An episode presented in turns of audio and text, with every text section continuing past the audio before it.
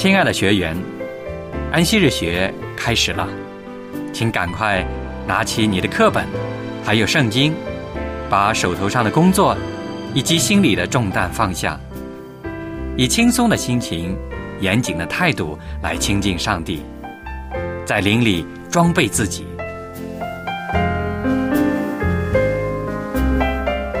快来参加安息日学吧！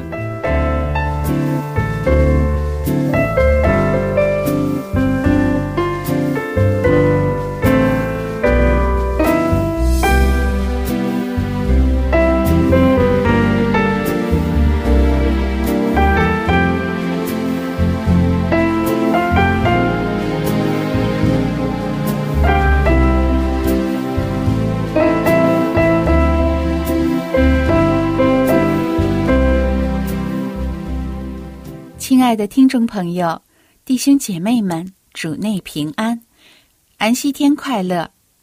感谢上帝六天的保守看顾，此时又带领我们进入安息日的光阴，使我们的身心灵在今天得以休整更新，让我们能够重新得力。在有一本书当中写道：“安息日是一周中的皇冠。”是上帝在创造中首先分别为圣的。六天的劳碌是好的，是健康的，也是必须的。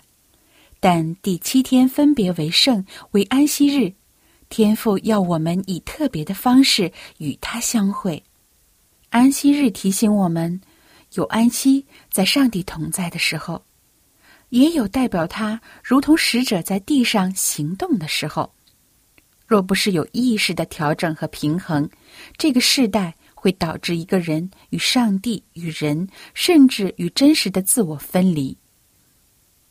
我们很需要有一个时间体会、领受上帝的爱，在真理中彼此相爱，并在健康的自我中接纳、关怀自己。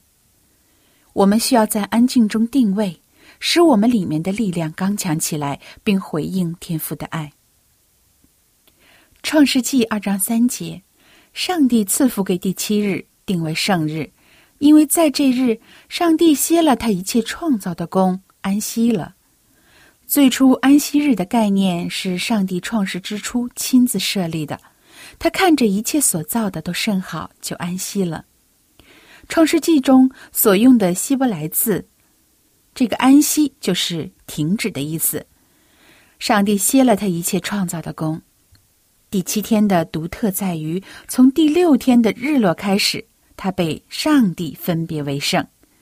为了神圣的目的，上帝分别了安息日。这告诉我们，第七日的安息是在创造主对整个宇宙的意图当中的，特别是对按照他形象所造的人，在他完全的爱中。出埃及记二十章第八节，当纪念安息日，守为圣日。这节经文告诫我们要记得，思想集中在安息日，使之为圣。这暗示着对安息日的沉思、欣赏这日的特别。生命记五章十二节，当守安息日为圣日，劝告我们当守住安息日的圣洁。这意味着积极的守护，以我们所做的来守护它的圣洁，以保证这日分别为圣。这两者密切相关，而又反映出以色列的上帝所注重的两方面。两者都提到了为奴的以色列人被拯救出埃及，上帝是我们个人的救主，也启示了上帝是万有的创造主，万国都在他的掌管中。因此，以色列的上帝是创造主，也是救赎主。在全宇宙的层面，也在每一个他百姓的生命中，他掌管着历史，并且在其中行出他的救赎计划。传说有一位有名望的拉比，总是在他的衣服口袋里各放一张纸条。他有两个衣服口袋，作为平常骄傲或是沮丧时的提醒。他的知识和教导储备都受到尊敬。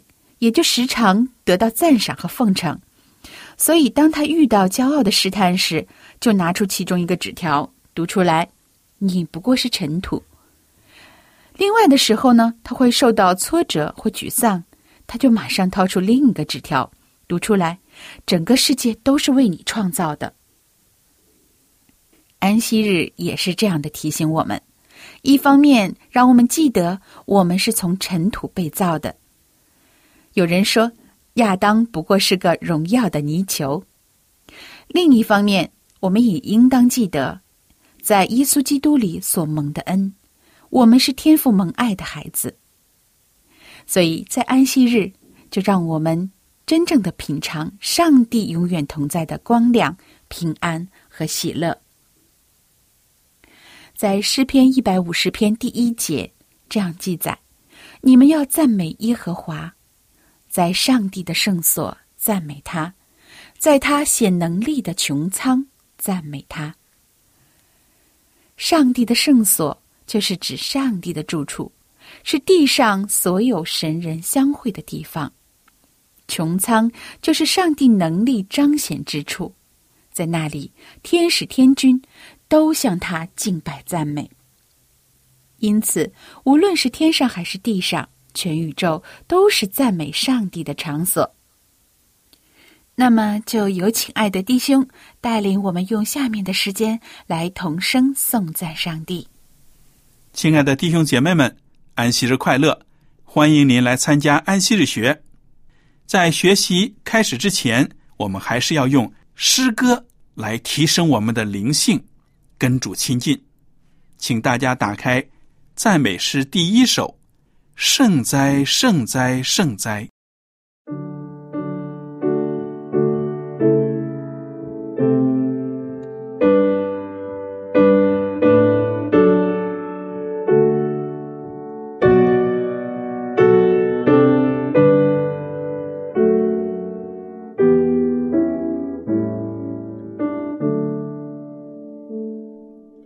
She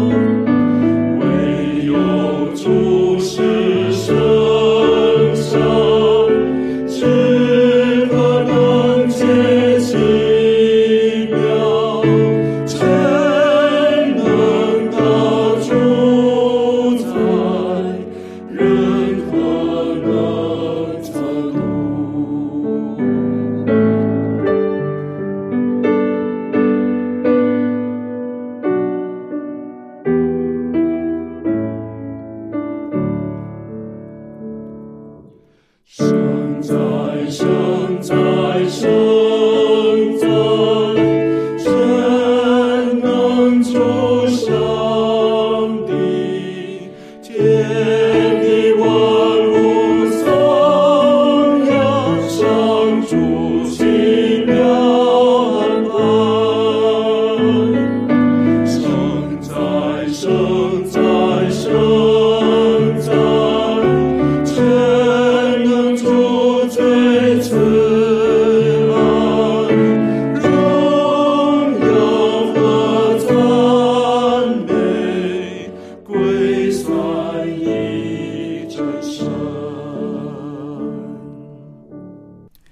才这首歌呢，每当我唱起，我都会想象到大家在天国里面围绕着上帝的宝座敬拜上帝是何等的欢喜快乐。接下来呢，我们来看第四十八首，大家一起来唱《荣归羔羊》。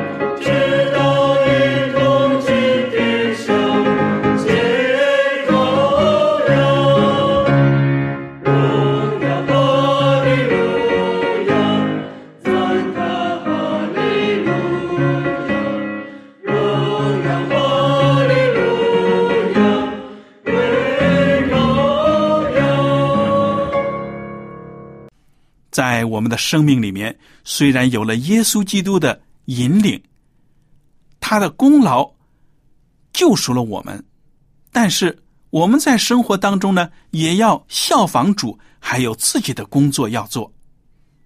接下来就请大家唱四百零九首用功成圣。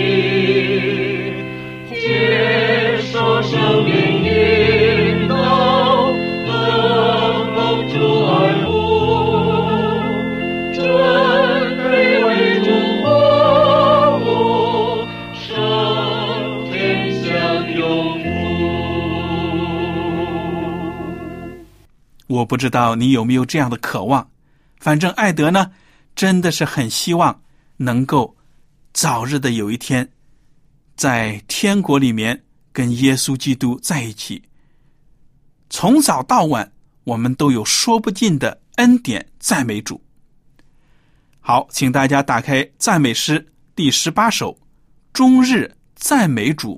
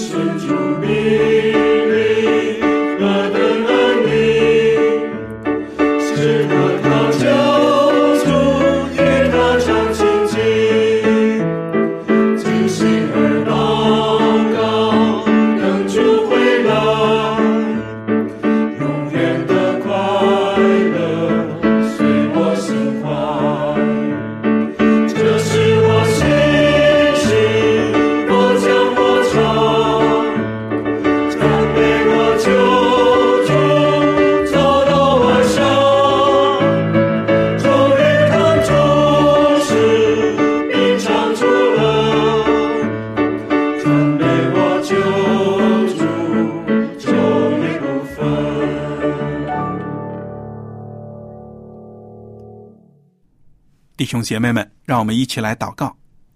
亲爱的天父，我们感谢您，又把我们带到一个平和的安息日，让我们有机会坐在一起研究学科。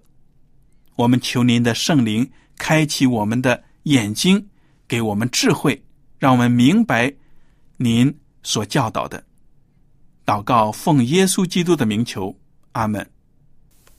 好，感谢艾德弟兄的带领和祷告。那接下来呢，我们又来到了圣公消息个人见证的环节。今天我们来听一则见证，是来自西班牙，是由三十五岁的提瑞拉欧为我们带来的。见证的名字叫《十年不变的梦境》。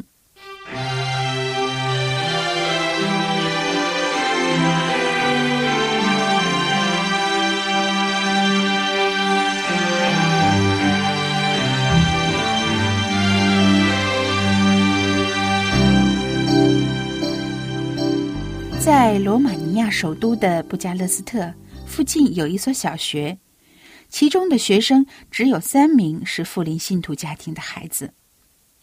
这三个孩子都在拉瑞提欧八年级的班里。不久，他们就邀请他去教堂，之后他便爱上了耶稣，并受洗了。拉瑞提欧的内心产生了想成为一名牧师的渴望。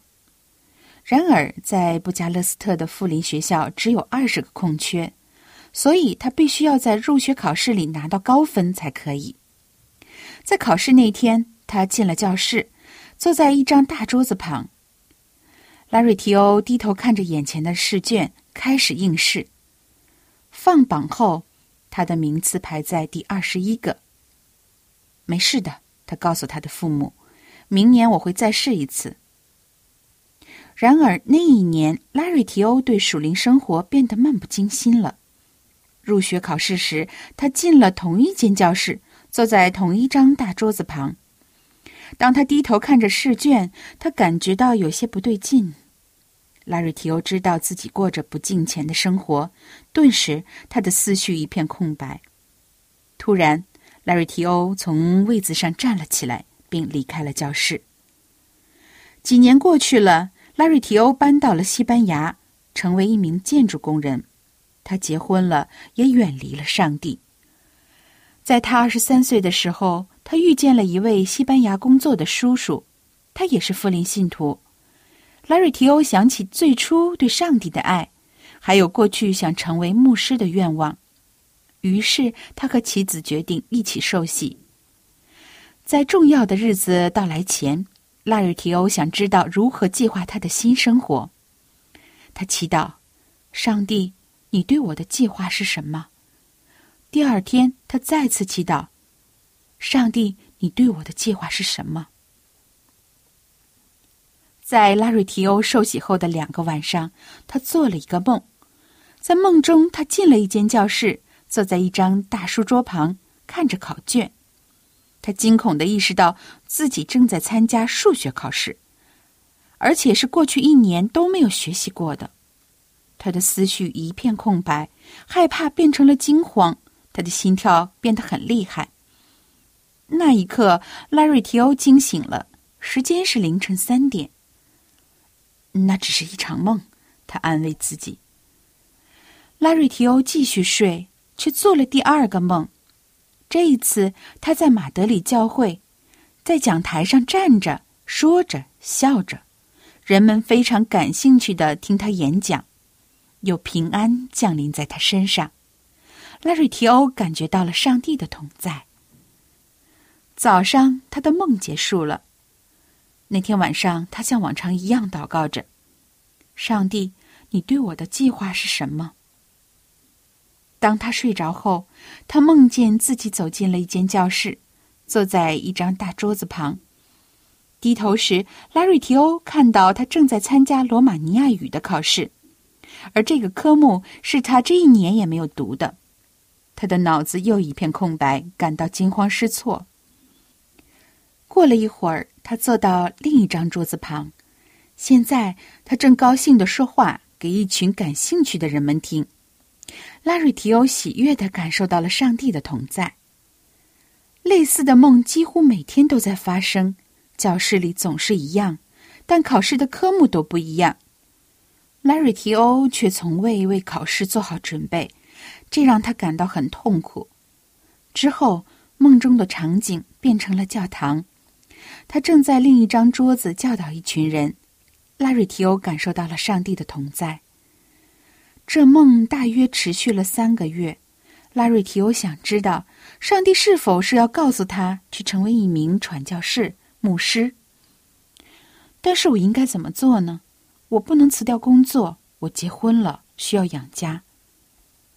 这梦持续出现，一年过去了，然后是两年、三年、四年。拉瑞提欧把他的梦告诉他的父母和身边要好的朋友们。但他们都认为那只是潜意识。最后，拉瑞提欧习惯了这梦，在睡觉的时候，他会等待惊恐的第一部分结束，这样他才能享受愉快的第二部分。每天晚上，拉瑞提欧都一直在祈祷：“上帝，你对我的计划是什么？”十年后，他告诉妻子自己所做的梦。一天晚上，拉瑞提欧和他的妻子参加了一个约有二百五十人的青年大会。主讲者似乎可以读懂他的心思。每当拉诺提欧在脑海中浮现反对成为牧师的想法时，主讲者就会从讲台上给他回答。他的妻子轻轻的推他，他说：“你必须去神学院。”三个月后，他和妻子还有九岁的儿子，搬到了位于马德里以东二百三十五英里的萨贡托福林大学。从那一天开始，他经常出现的梦停止了。拉瑞提欧目前正在攻读他第二年的神学课程。他说：“我每一堂课以及每次和老师的相处都是梦境中的第二部分。我没有错过第一部分，第二部分是我现在真实的日常生活。”好，感谢主见证，我们听完了这个见证啊，又让我们感受到上帝给人的梦是很有意义的，都是上帝美意的安排，就像是约瑟。他的一切经历，被排斥、被嫉妒，像奴隶一样被卖、被冤枉，都是围绕着起初的梦实现展开的。即便是他自己的梦想一个个的破灭了，但上帝给他的梦却永远不会破灭。所以，我们不能逃避自己的经历，有些经历是逃不掉的，都是上帝美意的安排。约伯说：“然而他知道我所行的路。”他试炼我之后，我必如精金。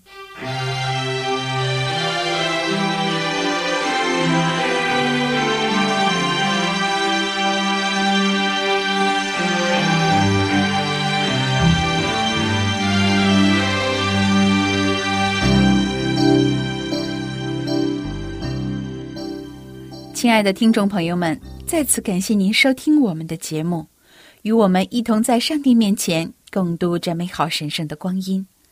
如果你喜欢我们的节目，希望把它介绍给你的家人朋友一起来收听。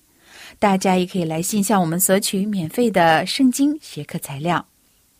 我们的电邮地址是佳丽的全拼，就是 J A L I at v o h c 点 c n。请您在你的来信中注明姓名、邮寄地址、联系电话。以便我们能够快捷准确的把学习材料送到您的手上。